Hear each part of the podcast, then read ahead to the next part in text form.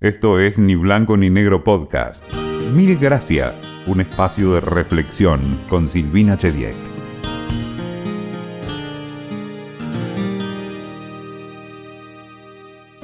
Siempre tuve más preguntas que respuestas. Sé que la duda tiene mala prensa, pero creo que puede ser un muy buen motor para preguntar a quienes saben. Tengo solo algunas certezas. Una de ellas es que el agradecimiento es una gran cosa. Por eso, mil gracias de antemano por escucharnos.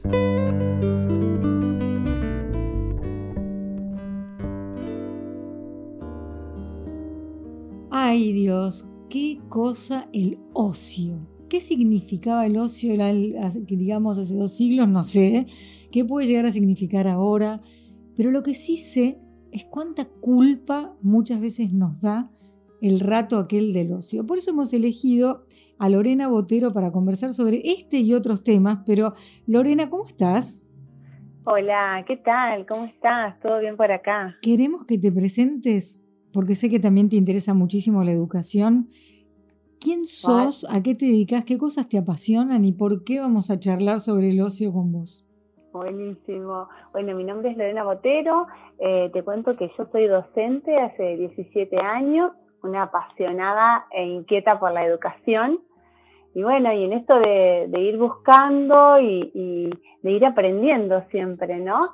Eh, me gusta mucho la neurociencia, empecé a estudiar neurociencia y bueno, y soy una apasionada por esto, ¿no? Por, por hablar, por, por el creer en el poder transformador que tiene la palabra, ¿no? Entonces es poder transmitir eh, algunas herramientas para facilitarle la vida a las otras personas, ¿no? Bueno, eh, ahí has tocado un tema, no quiero dejar el del ocio de lado porque es a partir de ahí que te llamamos, pero es verdad que la palabra es tremendamente poderosa y los docentes y las docentes deberían saberlo del mismo modo que los médicos, que a veces creo que no toman conciencia de que no solo sus palabras, sino a veces sus largos silencios nos pueden hacer mucho daño, o todo lo contrario, ¿no? Eh, una, una palabra puede ser mágicamente a ver, reveladora de tal vez algo que yo puedo hacer y ni siquiera sabía. Así que bueno, empieza por donde vos quieras, Lorena. Bueno, con respecto a esto de la palabra, digo que qué importante es tomar conciencia de esto, ¿no? del poder que tienen las palabras.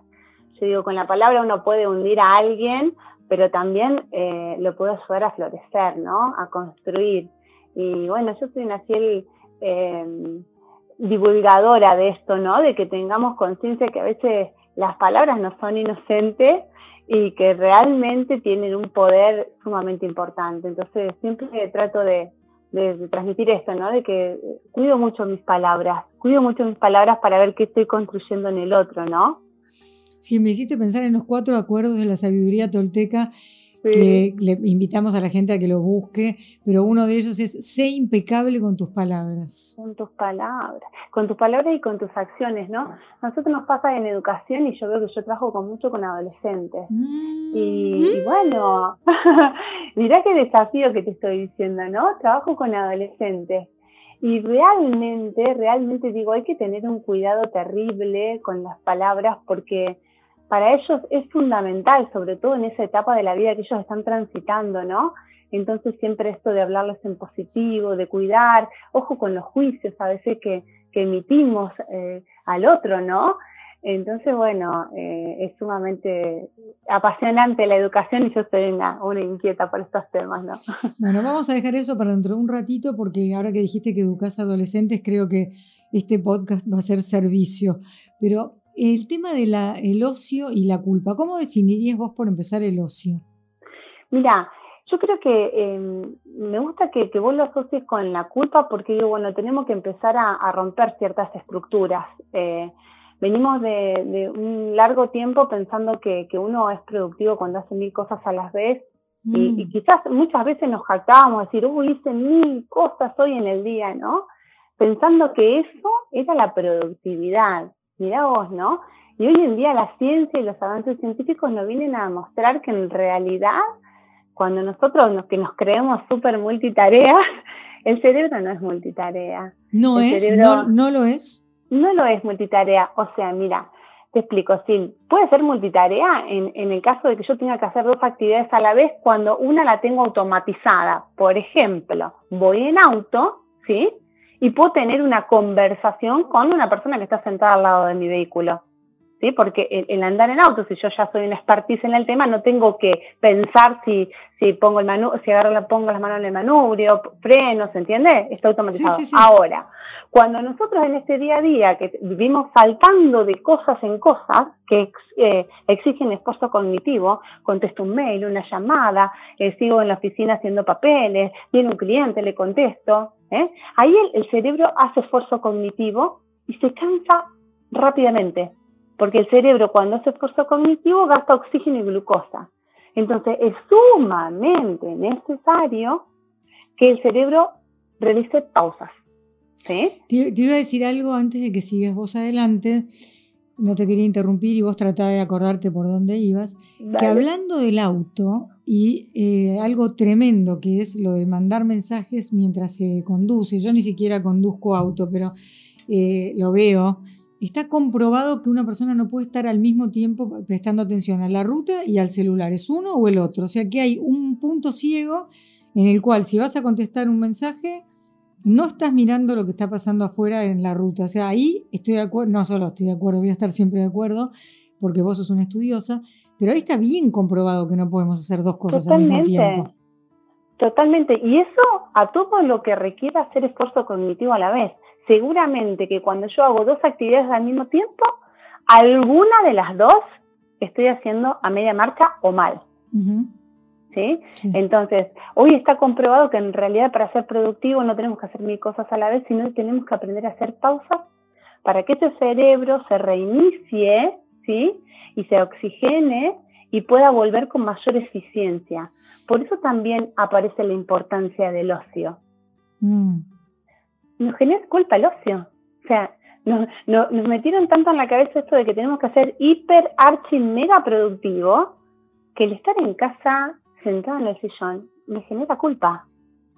Es, una terrible, ¿no? es, de, locos en realidad. Y otra cosa que estoy asociando mientras te escucho es esto que dicen que para estar bien, que hay que tratar de meditar, que es bastante difícil, pero si no por lo menos la conciencia plena, estar aquí y ahora, cosa que no siempre hacemos, lamentablemente a veces hasta con un hijo estamos mm, supuestamente escuchándolo, pero también haciendo otra cosa y no estamos ahí. Estamos y no estamos, está nuestro cuerpo, pero no estamos en realidad. Sí, vos sabés que, y eso me escucho muchas personas decir, me olvido de las cosas, tengo un grave problema de olvido, y no es problema de olvido, es problema de atención. Claro. Es que vamos saltando la atención de una cosa a la otra, entonces eh, no terminamos estando en ningún lado. Y eso es terrible, ¿no? Porque pensar en esto de que, bueno, de nuestros seres queridos, nuestro, yo digo a veces momentos que, que son para disfrutar, ¿no? Que, que son sumamente importantes para el cerebro, como una reunión con amigos, una reunión con familias. ahí merece que estemos atentos, ¿no? Que estemos ahí en cuerpo y alma. Hablaste eh, de lo fisiológico, porque uno a veces dice, bueno, sí, uy, me sale humo de la cabeza, son muchas cosas que tengo al mismo tiempo, y si las hiciera tal vez, por lo que te estoy tratando de entender, en vez de simultáneamente, en forma sucesiva, hasta fisiológicamente estaría todo mejor. Claro, claro, cuando yo sobrecargo mi, cerebro, ¿no? Esto de hacer muchas cosas al mismo tiempo, eso segrega eh, cortisol. O sea, el mm, cerebro se pone. La hormona del estrés. Hormona del estrés. La hormona del estrés sí es sumamente dañina para el cuerpo. O sea, o sea, el estrés no es malo en sí porque necesitamos un poco de estrés, porque si no, no nos levantaríamos de la cama, ¿no? Es lo que nos, es el motor que nos ayuda a ponernos en pie, a movernos, a, a hacer una iniciativa. Ahora, si yo las 24 horas del día paso mi amígdala cerebral, que es lo que receta, ¿no? Las emociones, súper activada, liberando cortisol, y bueno, eso va a tener un impacto sumamente perjudicial en el cuerpo. En el cuerpo, en el aprendizaje, en el mm. descanso. Mm. Sí, bueno, ahí tocaste una, es la del descanso y lo difícil que está resultando. Nosotros ya le venimos dedicando podcasts al sueño de los bebitos, al sueño de los adultos, y se está comprobando lo malo que es no dormir para tantas cosas, incluso y capaz que por ahí les importa para bajar de peso. Una cosa que ¿Por qué será eso? Totalmente. Y vos sabés que, yo digo, bueno, vamos en un cambio, en una transformación. Ya creo que hay cosas que cuando nosotros éramos chicos no se hablaban, como por ejemplo la alimentación, el cambio de alimentación, la actividad física. Pero creo que todavía tenemos una materia pendiente con el sueño. Viste que es algo que, no se habla mucho. Bueno, perdón, hablando de jactarse, hay gente que se jacta, vos sos muy joven, pero había un periodista muy famoso que se jactaba de dormir cuatro horas por día que era Bernardo Neustadt, que bueno, revolucionó el periodismo con gente que lo adoraba y detractores. Eso no está en juego ahora, pero sí lo revolucionó. Y él decía, me llamo Bernardo Neustadt, duermo cuatro horas por día como si eso fuera un mérito. Y hoy, hoy te retaría todo el mundo por decir eso. No está bueno. No, no está bueno. No está bueno también porque yo creo que hay que brindarle información a la gente, ¿no? Y digo, bueno, el cerebro cuando nosotros dormimos no duerme, cumple funciones sumamente importantes, ¿no? Y esto del sistema inmunológico, ¿no? De fortalecer nuestra salud, de recordar lo que hizo en el día, de fijar conocimientos. Eh, bueno, es, un tema que, que tenemos que empezar a dar mucha difusión porque es algo que todavía es una materia pendiente que tenemos. Pero ves que también dormir, digamos, algo que vivas, estamos, nos están escuchando por suerte en España, en México, recibimos mensajes, pero en los pueblos todavía se duerme la siesta, que es una cosa muy sana y se perdió eso de esa pausa durante el día, mm, cortita aunque sea. Hay gente que, duerme una siesta con, con, un llavero en la mano, en un sillón, y cuando se cae el llavero, bueno, ya está, 15 minutitos, pero son esa pausa que, que se ve que nos pide y no le damos siempre al cerebro. Sí, por eso es, vos sabés que yo vivo en un pueblito chiquitito. ¿Dónde? yo soy de la provincia de Córdoba, soy de un pueblo que se llama Inriville, somos 3.000 habitantes. ¿Cómo se llama el pueblo? Inriville. Ajá. ¿Y cerca de qué ciudad grande queda? Y, por ejemplo, queda a 300 kilómetros de Córdoba capital. Eh, ¿Hacia dónde? ¿Hacia el norte, oeste, sur? Claro, hacia el norte. y después está cerquita acá, está Marco Juárez, eh, que también es una ciudad. Y vos sabés que acá todavía se sigue manteniendo la, la siesta. Bueno, la gente cierra los comercios, se va a su casa, almuerza, duerme un ratito. Es una sabiduría que ojalá la pudiéramos recuperar nosotros cuando vamos a la ciudad y, estamos un tiempito, ¿no? Eh, habitando la vorágine de vida que llevan y, los horarios, eh, volvemos como muy cansados, ¿no? y ni hablar, y demasiado estimulados por sonidos, por carteles, por, o sea, todos los sentidos exacerbados y no sabemos, la verdad, a veces por qué estamos tan estresados al llegar la noche y la verdad que hemos sido sometidos a veces a demasiado, ¿no? Totalmente, totalmente de acuerdo. Lo de las neurociencias me interesa muchísimo. Eh, esto, vos sos, repito, muy joven. ¿Cuántos años tenés, Lorena? 41. Muy joven, demasiado. Hace 40 años cuando vos naciste no se hablaba de esto. Eh, las cosas que nos pasaban se atribuían a, traumas eh, psicológicos, digamos. No se sabía demasiado del funcionamiento de nuestro cerebro, se creía que no había plasticidad cerebral y a mí, que ya soy más grande que vos, me gusta la idea de poder, por ejemplo, imaginarme con nuevos hábitos a mis 61. ¿Los puedo incorporar? ¿Tengo tiempo? Sí, sí, esa es una de las grandes noticias que trajo la neurociencia, ¿no? Esto de desmitificar un poquitito de que yo me voy poniendo grande y no puedo aprender más. En realidad, el cerebro, con esto que tiene plasticidad y se va adaptando a las nuevas experiencias, eh, se puede ir modificando y se puede ir entrenando. Entonces, todos los hábitos o todo lo que vos quieres incorporar a tu vida, a través del entrenamiento, el cerebro lo va automatizando. Y es sumamente importante, ¿no? Decirle a todas las personas adultas que pueden entrenar su cerebro y que pueden aprender hasta el último momento de sus vidas. Eso es muy esperanzador. A mí me encantó. Ahora volvamos a la adolescencia, ese mundo tan desafiante. ¿Qué sos profesora de secundario? Soy profesora de secundario. ¿Qué materia? Uy, doy muchísimo, pero bueno, me estoy abocando más a las ciencias sociales ahora. Eh, doy mucha filosofía, doy mucha educación emocional, ¿Qué, neuroeducación. qué, lindo eso. Pero no es una materia obligatoria. No, no es una materia obligatoria, pero ya eh, yo aparte de, ser docente, bueno, eh, tengo una consultora y estoy trabajando con muchísimos colegios que ya están implementando la educación emocional y la neuroeducación a través de talleres. Por más que no sea una, una materia obligatoria, ¿no? Debería eh, serlo, ¿eh? porque la verdad que ya estoy cansada de esos inteligentes que no tienen inteligencia emocional. Eh, no me hagas hablar. Eh, Lorenita, escuchame una cosa. Todo bien, ¿no? Con los adolescentes, pero con ellos no es al revés, como que tenés que explicarles, mira, nene, no es todo ocio en esta vida, estás en la edad de aprender. ¿Con qué los seducís al adolescente? Que hoy tenés que competir con pantallas de todos los colores y tamaños. Eh, es, un mundo, yo digo, el, el, cerebro del adolescente es un mundo fascinante y vos sabés que yo trabajo muchísimo informándoles a los papás de qué le pasa al cerebro del adolescente, porque si no caemos en que son vagos, no hacen nada, están desmotivados.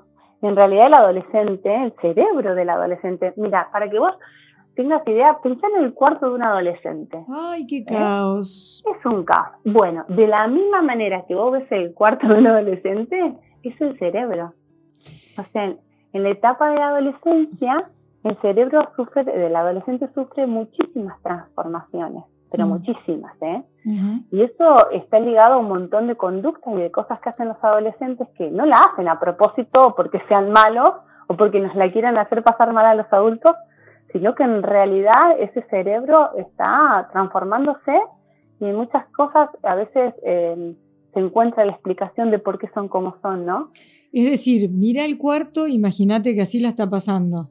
Totalmente, más allá, de, más allá de todo lo que ya sabemos que implica la adolescencia, ¿no?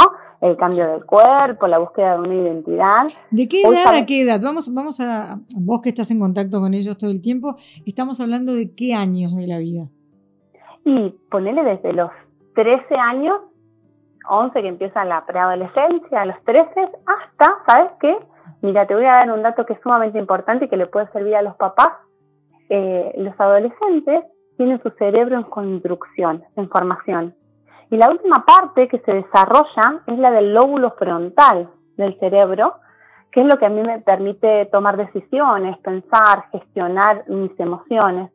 Y eso se termina de madurar a los 30 años. Me estás cargando. Te juro, entonces yo siempre le digo a los papás, tengo una receta mágica, ¿y qué es la paciencia?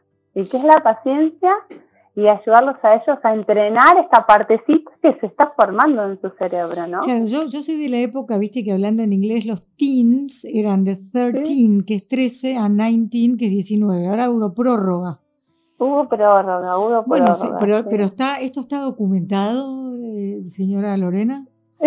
sí, señora Silvina, entre 25 y 30 años se termina de formar el, el lóbulo. Con razón, yo digo que entre mis 20 y mis 30 borraría unas cuantas cosas. O sea, yo tengo, tengo atenuantes, no estaba del todo formada. bueno, pero el lóbulo frontal es, muy, es, interesante porque también yo creo que ahí está un poco el freno inhibitorio, está lo que me dice lo que está bien y mal. Eh, dejamos de ser impulsivos. Yo tengo una teoría, vos, vos desmentime porque es mía nada más. Así como a los dos años cuando entra un chiquito, yo me acuerdo cuando mi hijo entró su primera salita, te dicen, mira, no esperes que juegue con otro, van a jugar en paralelo, no le importa el otro, después vas a ver que hay un otro. En la adolescencia, entre ellos por ahí sí forman tribu, pero es bastante común que no puedan empatizar con los adultos, como que no pueden entender que eso que hacen o dejan de hacer nos afecta tremendamente a nosotros. ¿O es un eh, delirio? No, no es ningún delirio y, es normal que eso suceda, ¿sí? Es normal, mira, está demostrado hoy que el, que el adolescente, por ejemplo, viste, cuando son chiquititos escuchan la voz de la mamá mm. y, y, se desesperan. Bueno, está demostrado que en la adolescencia les llama más la atención las voces externas que la de su mamá. Y eso tiene que ver en una formación de este cerebro social y, y esto de ir... Eh, buscando otros referentes que no sean la familia. Entonces, como, por eso también se aíslan. Es porque están forzando su personalidad y este proceso de, de, verme en el otro. Entonces, a veces... Eh, Otra cosa que me pone muy nerviosa y triste y preocupada, las tres cosas juntas, si ese cerebro está en formación y estos chicos empiezan a beber alcohol a los 12, 13 y 14 años. Qué, qué, qué Mira que te dije alcohol, ni siquiera me fía nada más pesado porque no sé por qué el alcohol, porque como está en, todos en todas las casas y en todos lados, le bajan el precio. No quiere decir con esto que no me preocupen otras drogas. Eh, ¿qué, problema, ¿no? ¿Cómo llegás a ellos? Vos sos una educadora de otra cosa, pero ¿cómo se les puede hablar para no ser el padre o madre vigilante, salí careta, vos no, entendés nada? Eh, es preocupante. Es sumamente preocupante y ellos están muy vulnerables a las adicciones. Eh, en realidad, eh, las adicciones hacen eh, que, ellos segreguen mucha dopamina, ¿sí? que es la hormona del placer, Y, bueno, y esto tiende a, a volver a repetirse y esto a ellos les genera motivación. Yo creo que lo que nosotros tenemos que hacer los adultos, primero es darle información. Yo me asombro, me asombro muchísimo cuando ellos conocen el funcionamiento del cerebro y lo que le está pasando y las cosas que suceden y las hormonas que se segregan en su cerebro. Es sumamente importante. cuando a un adolescente le das información que le sirve para el ahora, eso los motiva. Y muchas veces para que no caigan en estas adicciones que obviamente están tentados y ya te digo, es eh, liberación de dopamina, me gusta, lo quiero, quiero más. Tenemos que ver los adultos de qué forma le ofrecemos contextos que los motiven a ellos para que no sea la motivación la droga, el alcohol. Y ahora están los juegos también, ¿no? Estoy viendo a muchos adolescentes que están jugando al casino. Bueno, eh, cuando, cuando terminemos este podcast te vamos a pedir... Eh, algún referente en este tema porque es uno de los temas que queremos tratar porque están apostando dinero. Dinero, sí, y, y vos imagínate que eso, el, apostar dinero, a ellos eh, se convierte en una adicción que, como te decía recién, como pasa con la, con la droga, como pasa con el alcohol, esto de segregar esta dopamina que quieren y que en, mucha, en, liberan mucha cantidad de dopamina. Entonces, pues, un paseo al aire libre un encuentro con amigos quizás no sea tan motivante porque segregan menos dopamina. Entonces, bueno, es, es un tema que yo creo que, que hay que hablar del cerebro adolescente. Los papás tienen que conocer qué les está pasando dentro de ese cerebro a, los, a los chicos, a los adolescentes, y ellos también tienen que conocer cómo funciona su cerebro y qué les está pasando, ¿no? Los ayuda a tomar decisiones inteligentes, el, el saber por ahí nos ayuda, nos da poder, ¿no? Para tomar decisiones. ¿El ocio en el adolescente es algo necesario, es algo que ellos saben buscarse sin culpa o también están tapados de cosas y sienten que se, se tienen que comer la vida? Mira, yo lo asocio mucho con los adultos, ¿no? Eh, yo creo que, ¿viste? cuando hablamos de, desde los adolescentes están desmotivados, no hacen nada, están todo el día acostados, bueno, hay una, una cuestión biológica ahí que ellos hacen que, tengan que dormir más, ¿no?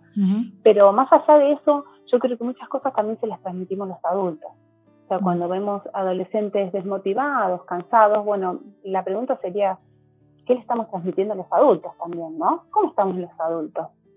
¿Qué, qué, qué contexto le estamos generando? Mm. Sí, bueno, uno podría decir que hace bastante tiempo que nos encuentran un poco perdidos a nosotros.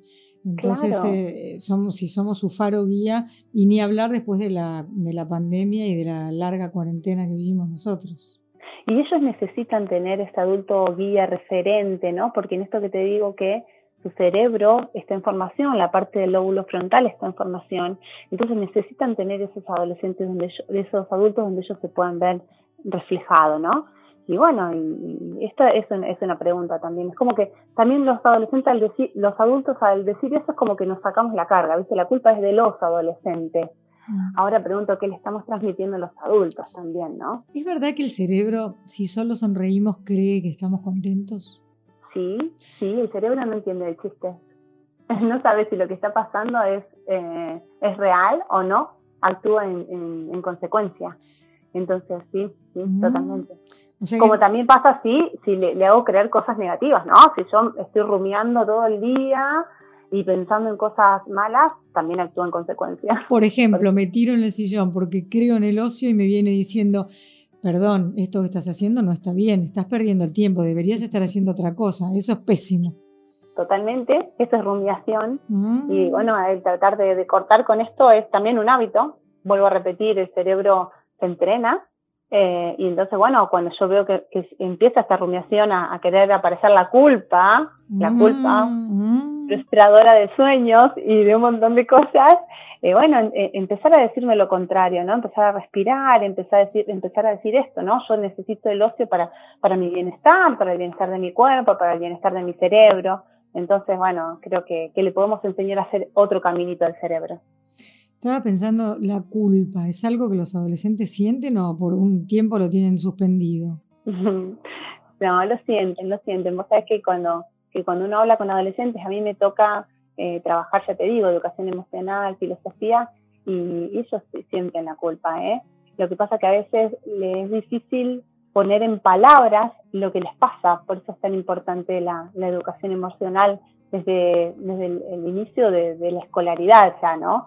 Eh, ellos a veces les cuesta poner en palabra lo, lo, que, lo que les pasa. Lorena, ¿la educación emocional puede ser al mismo tiempo preventiva del bullying? Totalmente, totalmente, del bullying y de la violencia, del bienestar físico integral de una persona. eh, cuando los chicos empiezan a, a, conocerse y a conocer las emociones que lo que, lo que les atraviesa y cómo pueden ellos gestionar una emoción, son herramientas que, que se las llevan para la vida y, y, sí, está súper demostrado que... Y ahora hay todo un nuevo desafío sobre, digo nuevo, por siempre uno es un poco autorreferencial y, y pienso en cuando yo crecí, ¿no? Eh, los varones antes resolvían todos con una piña, digamos, tenía que ser la fuerza física. Ahora puede pasar que, que los varones, hablando de tramitar emociones, encuentren caminos menos violentos, o sea, que su propia ira o enojo se pueda traducir en una palabra y, y no en una piña. Sí, sí, todo eso es, es en base de la educación emocional pero que la educación emocional, yo siempre le digo a, a los colegios donde voy a, a, trabajar, digo, viste que siempre queremos los resultados ya inmediatos, y no son inmediatos, ¿no? Eh, la educación emocional lleva tiempo y los resultados se tienen eh, con, el transcurso de, de, los años, no es inmediato, no es que yo aplico hoy educación emocional y ya mañana los chicos van a ser todos gestionadores de emociones, no, es una práctica constante. Ahora, si yo en, en, educación emocional lo implemento ahora y me acuerdo de acá dentro de un mes, tampoco sirve. ¿sí? Yo creo que tiene que ser un proyecto educativo que se implemente en todos los colegios y creo que, que es una de las cuestiones que yo tengo esperanza que puede ser para, para aliviar un poco todo esto de, de los malos tratos, del bullying, de la violencia. Y de la falta de esperanza también pensaba, ¿no? Porque vos eh, me hiciste pensar mucho en qué les transmitimos nosotros y a veces no entendemos por qué ellos se deprimen, por qué a veces no le encuentran sentido a la vida o lo que fuere. Y digo, bueno, como decís vos, miran hacia arriba y ¿qué encuentran? Una queja claro. permanente. Por eso se suman dos condiciones muy importantes ahí, ¿no? Lo que les está pasando a ellos con su transformación cerebral, ¿sí? Que, bueno, a veces ellos en estado basal, eh, cuando no es, es difícil segregar dopamina, es difícil motivarse solos, sin algo externo, ¿está? Y si encima a eso le sumamos que ven adultos desesperanzados, desmotivados, ¿no? Que no luchan por sus sueños, y bueno, vamos a ser sus referentes, ¿no? Yo siempre eso hablo con los chicos, en que tienen que empezar a creer en, en sus sueños. Los chicos por ahí no, no saben ni siquiera qué, qué hacer de su vida, qué buscar, cuáles son sus talentos, qué les gusta, qué les apasiona. Y al mismo tiempo les preguntamos seriamente qué vas a hacer cuando seas grande, cuando no saben nada de todo eso, ¿no? Y, traen la culpa que nos generaron a nosotros, viste que nosotros eh, cuando estudiábamos decíamos, bueno, tenés que empezar una carrera y estudiarla y trabajar de eso y ojo que si conseguís un trabajo no lo abandones hasta que te jubilás. Y traen esa culpa. Entonces de decir, no, si yo empiezo a estudiar una carrera y me doy cuenta que no es por ahí, tengo que cambiar, tengo que encontrar lo que me gusta, tengo que encontrar lo que me apasiona, tengo que encontrar esto que me enciende el corazón, ¿sí? Pero bueno, es, es, un proceso que también lo tenemos que hacer los adultos primero. Qué lindo es empezar por un tema como el ocio, que por supuesto atravesó la charla, pero terminar hablando de adolescencia y educación emocional, ¿no? El título va a ser El ocio, la culpa y la educación emocional, porque la verdad eh, me encanta la idea de poder eh, trabajar con las emociones, que es, digamos, aquello que en definitiva negado o, o o llevado, digamos, a la, a la, palabra o a la práctica, es la vida misma, ¿no? O sea, somos eso, somos un, un, nudo de emociones en lo posible que se puede ir desanudando si del otro lado encontrás a alguien en quien resonar. Totalmente, y, y, y tenemos que entender que, que, la educación solamente no es transmitir contenidos, ¿sí? los contenidos hoy mm. están, los contenidos hoy los chicos lo tienen a un clic de distancia, sino es enseñarle a los chicos habilidades sociales y dentro de estas habilidades sociales está la gestión emocional. si no, después son maravillosos, son maravillosos académicamente, pero después le cuesta resolver un conflicto, le cuesta gestionar la frustración. Entonces, y bueno, ahí yo me pregunto, ¿no? ¿Qué le, qué estamos, qué le estamos eh, haciendo foco a los chicos? ¿Qué le estamos dejando? Y te puede pasar al revés, que tengas una chica o chico disléxico que haya tenido dificultades en aprender de memoria o leer o escribir y de pronto es aquella persona que es un diamante en bruto en lo emocional y después en la vida le va a ir mejor. Pero en el colegio a lo mejor padece demasiado y sin sentido, ¿no? Claro. No es porque sea el contrapunto. Adhiero a lo que acabas de decir, pero se me ocurrió pensar en eso también, ¿no? En la época del enciclopedismo, yo me acuerdo que en casa era wow, mamá pudo comprar en cuotas la enciclopedia británica. Bueno, ahí, ahí parecía que entraba en esos tomos la sabiduría del mundo entero en la década del 70 y resulta que ahora, como decís vos, está todo a un clic de distancia. Pero me parece, supongo, que el gran desafío de hoy es enseñar a pensar y a discernir porque todo toda esa información que está ahí puede ser falsa, puede ser tendenciosa, puede ser incompleta, no sé, lo que fuere. De nada sirve aprenderme de memoria nada, pero sí, qué bueno si me dan espacio para pensar. Sí, sí. Vos sabés que esto que vos decías de, del aprendizaje de la enciclopedia, antes en un momento fue funcional, porque no teníamos la información. Pero hoy que la información está, es sumamente importante a, los alumnos, a los chicos que trabajen, por ejemplo, en equipos de trabajo, donde yo pueda compartir la información, donde yo tenga que coordinar acciones con un otro, donde me tenga que poner de acuerdo con otra persona que a lo mejor no trabaja al mismo ritmo que yo, no piensa igual que yo y sin embargo tenemos un objetivo a cumplir, ¿no? Donde tengo que gestionar las emociones. Entonces, eso creo que es el valor agregado. Yo soy una fiel defensora de esto, ¿no? Y, de, y divulgadora de que nosotros hoy en la educación le tenemos que dar un valor agregado. ¿Cuál es el valor agregado que le tenemos que dar a la educación? Habilidades sociales. O sea, si yo solamente me quedo en, la parte conceptual, no estoy dando ningún valor agregado. El chico lo tiene ahí, a mano. sí, ya, para computadora tenemos la que se enchufa, no hace falta otra cosa. Por eso, por eso yo creo que, que ese es el cambio también que tenemos que hacer, ¿no? ¿Qué habilidades sociales le estamos dejando a los chicos para el futuro. Me, hiciste acordar una serie que ni me acuerdo cuál era, siempre me gustaron las series de abogados, esta era de afuera, y era un profesor malísimo de universitario que dividió la clase en dos y mandó al grupo A, suponete, a investigar algo, pero con muy poco tiempo, ¿no? X cosa, no importa. Y al grupo B a, a investigar otra cosa muy compleja y en muy poco tiempo. Bueno, te los mostraban ahí mañana, tarde y noche en las bibliotecas. Bueno, la verdad que no podían pero se necesitaban los dos grupos. Entonces uno se avivó y dijo, che, pará, y si le pedimos a los otros que nos pasen lo que encontraron en la búsqueda, pero no les servía a ellos, bueno, conclusión, intercambian, cumplen, pero tienen la sinceridad de decirle al profesor, bueno, profesor, la verdad lo hicimos, pero lo hicimos así. Claro. Yo le di eso, él me dio esto, bueno, perfecto, porque la materia era contratos y lo acaban de cumplir. Claro, y no es, más ni menos que el trabajo colaborativo. Claro, pero solo que él los metió en un berenjenal que no durmieron durante tres días hasta darse cuenta de que si no tenían a un otro que les daba una mano, no había manera. Y todos pasaron la materia. Y no me olvidé nunca de eso, me parece tan importante, ¿no? Porque la competitividad, viste, no sé si es lo mejor. La colaboración, sí. Y hoy ya en todos los ámbitos eh, la colaboración tiene que estar, tiene que aparecer, porque en la medida que yo crezca, y le pise la cabeza al otro no, no, es nada gratificante, ¿no? Entonces yo tengo que crecer con un otro. Mm. Y si yo solamente brillo y no hago brillar a los demás, bueno, qué huellas estoy dejando en la vida, ¿no? Yo siempre hablo de uno de mis maestros en esta carrera, que es, eh, fue Juan Alberto Badía, y digo que él nos dejó brillar a todos y ese brillo se reflejaba en él. Jamás, no fue pisabrotes, como se dice en el campo. Bueno, querida Lorena Botero, si tuvieras que decirle mil gracias a alguien o algo, ¿Cuál sería tu mil gracias? Eh, yo mi mil gracias es a, mi familia, eh, a mi mamá, a mi papá, a mis hermanas, a mi marido, a mis hijas, porque es el, son el sostén de mi día a día y que me acompañan y me impulsan siempre a, a cumplir mis sueños, ¿no? ¿Qué es esto? El de trabajar de lo que me gusta, de lo que amo. Así que mi mil gracias para ellos.